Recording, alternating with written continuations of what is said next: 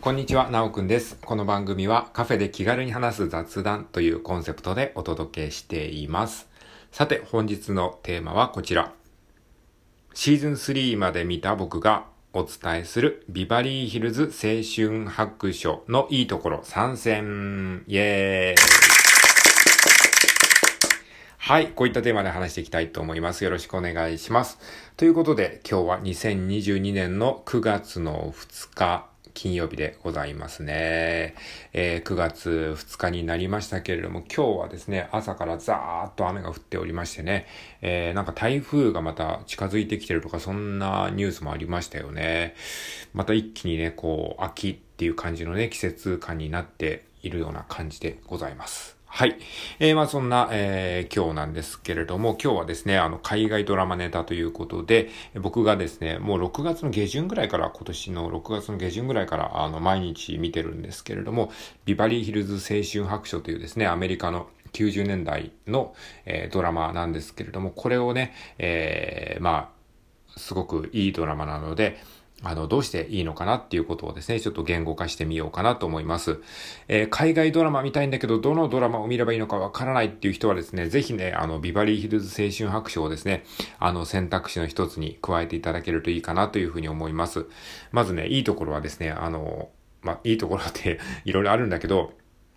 えーいいところ3選ね。あの、先に言っておくとですね、あのーまず一つ目がですね、アメリカの生活を疑似体験できるということ。で、二つ目がですね、青春時代、90年代の青春時代を追体験できるということ。で、三つ目がですね、えー俳優の成長を間近で見ることができるということですね。はい。まあ、こういったところがですね、いいところですね。で、まあ、先にですね、ちょっと言っておくと、ビバリーヒルズ青春白書ってどういう物語かっていうと、まあ、アメリカのビバリーヒルズっていうですね、アメリカの中でも、まあ、あの、すごくイケてる地域らしいんですね。で、その、えー地域に、まあ、お金持ちのパリッピみたいな、えーような人たちが住んでる地域なんですけども、まあ、そう聞くとちょっとね、あの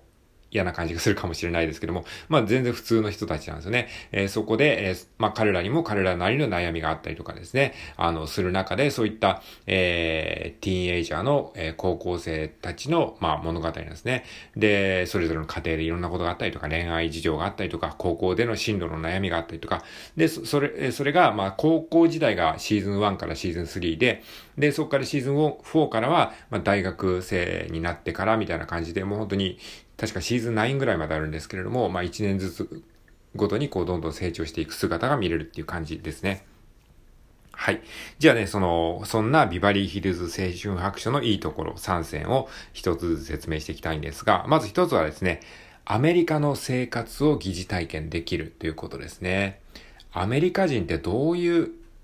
生活をしてるんだろうっていうのは、やっぱりね、ドラマを見ないとわからないこととか、ね、あの、もちろん、現地に行くのが一番いいんだけど、現地になかなか行けないじゃないですか。だからね、そういう場合はね、やっぱね、連続ドラマはすごいいいですね。映画とかだとやっぱりね、短いんですよ。2時間とかしかないんで、あんまり具体的にどういう生活をしてるんだろうっていうのは、なかなか見えてこないんですよね。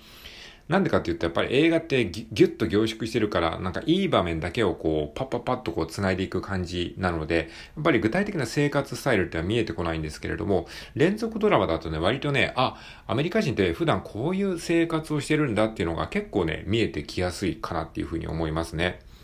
うん。例えばですね、まあ、あの、ビバリーヒルズっていう土地がアメリカにおいてどういう土地なのかっていうのも、こう、なんか、長く見てるとなんとなく分かってくるんですよね。あとその、えー主人公たちはミネソタっていうところから、えービバリーヒルズに引っ越してきたんですけれども、あ、ミネソタが懐かしいわとか、ミネソタは寒いからな、みたいなことを言うんですけど、まあどうやらそういう感じなんですよね。あの、ビバリーヒルズっていうのは割とこう、えー気候があったかい、あったかくて安定してるような、まあ、あの、西海岸的な、えー気候らしいんですけど、ミネソタはそれに対して、まあ、あの、冬があるというか、まあ、そういうちょっと寒いらしいんですよね。でそういうのも、なんか、なかなか、あの、知識だけではわからない情報なんですけども、ドラマを見るとそういうことがわかるとかですね。あとは、あの、前にも言いましたけど、ソファーに、えーまあ、家の中にそもそも靴、靴のまま家に上がるっていう習慣も、あ、実際本当にそうなんだっていうのもわかるし、ソファーにこう足を乗っける、靴のまんま足を乗っけるっていうのも、ちょっと日本では考えられないとか、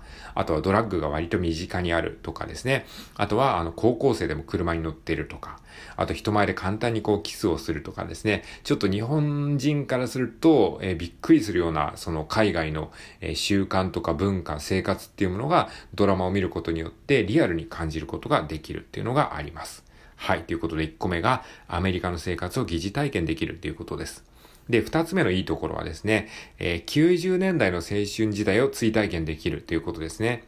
まあこれ当然ね、青春時代の物語なので、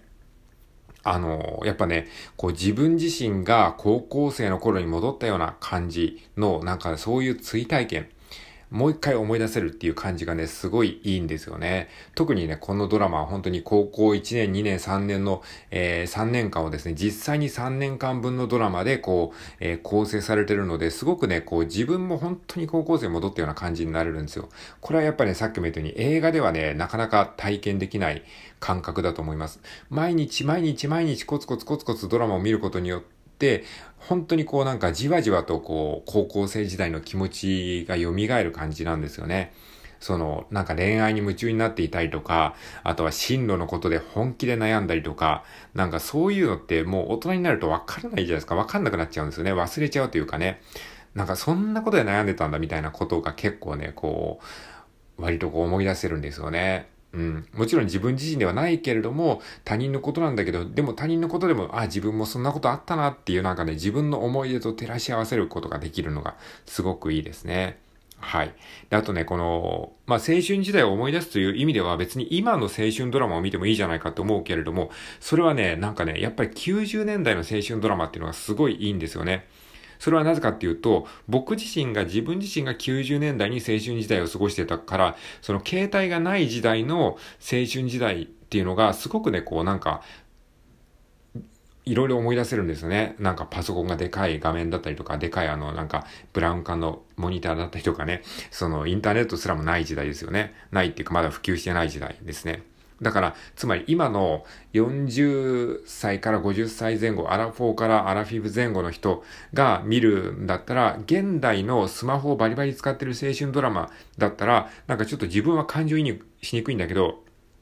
あの、昔の青春ドラマ、90年代の青春ドラマを見ることによって、あ、自分もそんな感じだったなっていう意味で、なんかそういう意味で古いドラマを見るっていうのはすごくね、いいことなのかもしれないなと思いました。うん。だから、現代の若者が現代の青春ドラマを見るんだったらいいんだけど、今、40代とか、えー、そのぐらいのね、アラフォー、まあ、30代、40代とか50代とかの人だったら、自分が青春時代を過ごした時代の、えー、青春ドラマを見る方が、割と感情移入しやすいんじゃないかなと思いました。その当時に使われてるガジェットとか、その当時に流行った言葉とか、流行ったその漢字とか、やっぱ90年代感がすごいね、出てるのでね、なんかすごい、そういう意味でも懐かしいんですね。あの、高校生時代の懐かしさプラス90年代の感じの懐かしさっていうそのダブルの懐かしさがね、よりこう感情移入させてくれるっていう風に、えー、感じましたね。はい。というところで、えー、二つ目のいいところは90年代の青春時代を追体験できるということでした。そして最後三つ目のいいところはですね、俳優の成長を身近に感じることができるということですね。はい。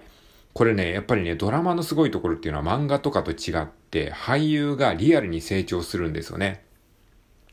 だからね、シーズン3の、あの、一番最後の話で、結構総集編みたいな感じで、過去の、あの、過去こんなことあったよねって言って、あの、回想シーンとかが出てくるんですよね。で、その回想シーンっていうのは当然、その、その当時の、えー、ドラマの映像が出てくるんですけれども、3年でもね、俳優自身がね、めちゃくちゃこう、ビジュアルが変わってるんですよ。あ、こんなに若くて幼かったんだっていうね。それがね、すごくね、ドラマならではだなって思いましたね。うん、特にティーンエイジャーだから、その出てる俳優自身がもうみんなティーンエイジャーだから、本当にティーンエイジャーっていうか10代の子供たちっていうのはもう本当に1年、2年、3年でめちゃくちゃもうルックスとかも、そのビジュアルが変わっていくんですよね。その様を、こう、なんかドラマと一緒にこう、見れるっていうのはすごくね、面白いなと思いました。一緒にこう成長してるのを楽しめるような感じがしてね、それもまた感情移入できる一つの要因なのかなというふうに思いましたね。で、あとね、俳優さんもすごいたくさんいるので、なんか、いろんな人の成長とかを感じられてね、すごく、えー、興味深いなというふうに、えー、思いました。はい。ということで今回はですね、えー、海外ドラマのビバリーヒルズ青春白書のいいところ参戦というテーマでお話をしてみました。えー、Amazon プライムビデオですね、あの、登録されている方はですね、あの、サブスクで見れると思いますので、興味がある方、もしくは英語の勉強をしてみたいけど、どのドラマを見ればいいのかわからないっていう方は、ぜひですね、あの、まず第1話だけでもいいので見てみてください。はい。ということで、今回は以上でございます。最後まで聞いてくれてありがとうございました。では、さようなら。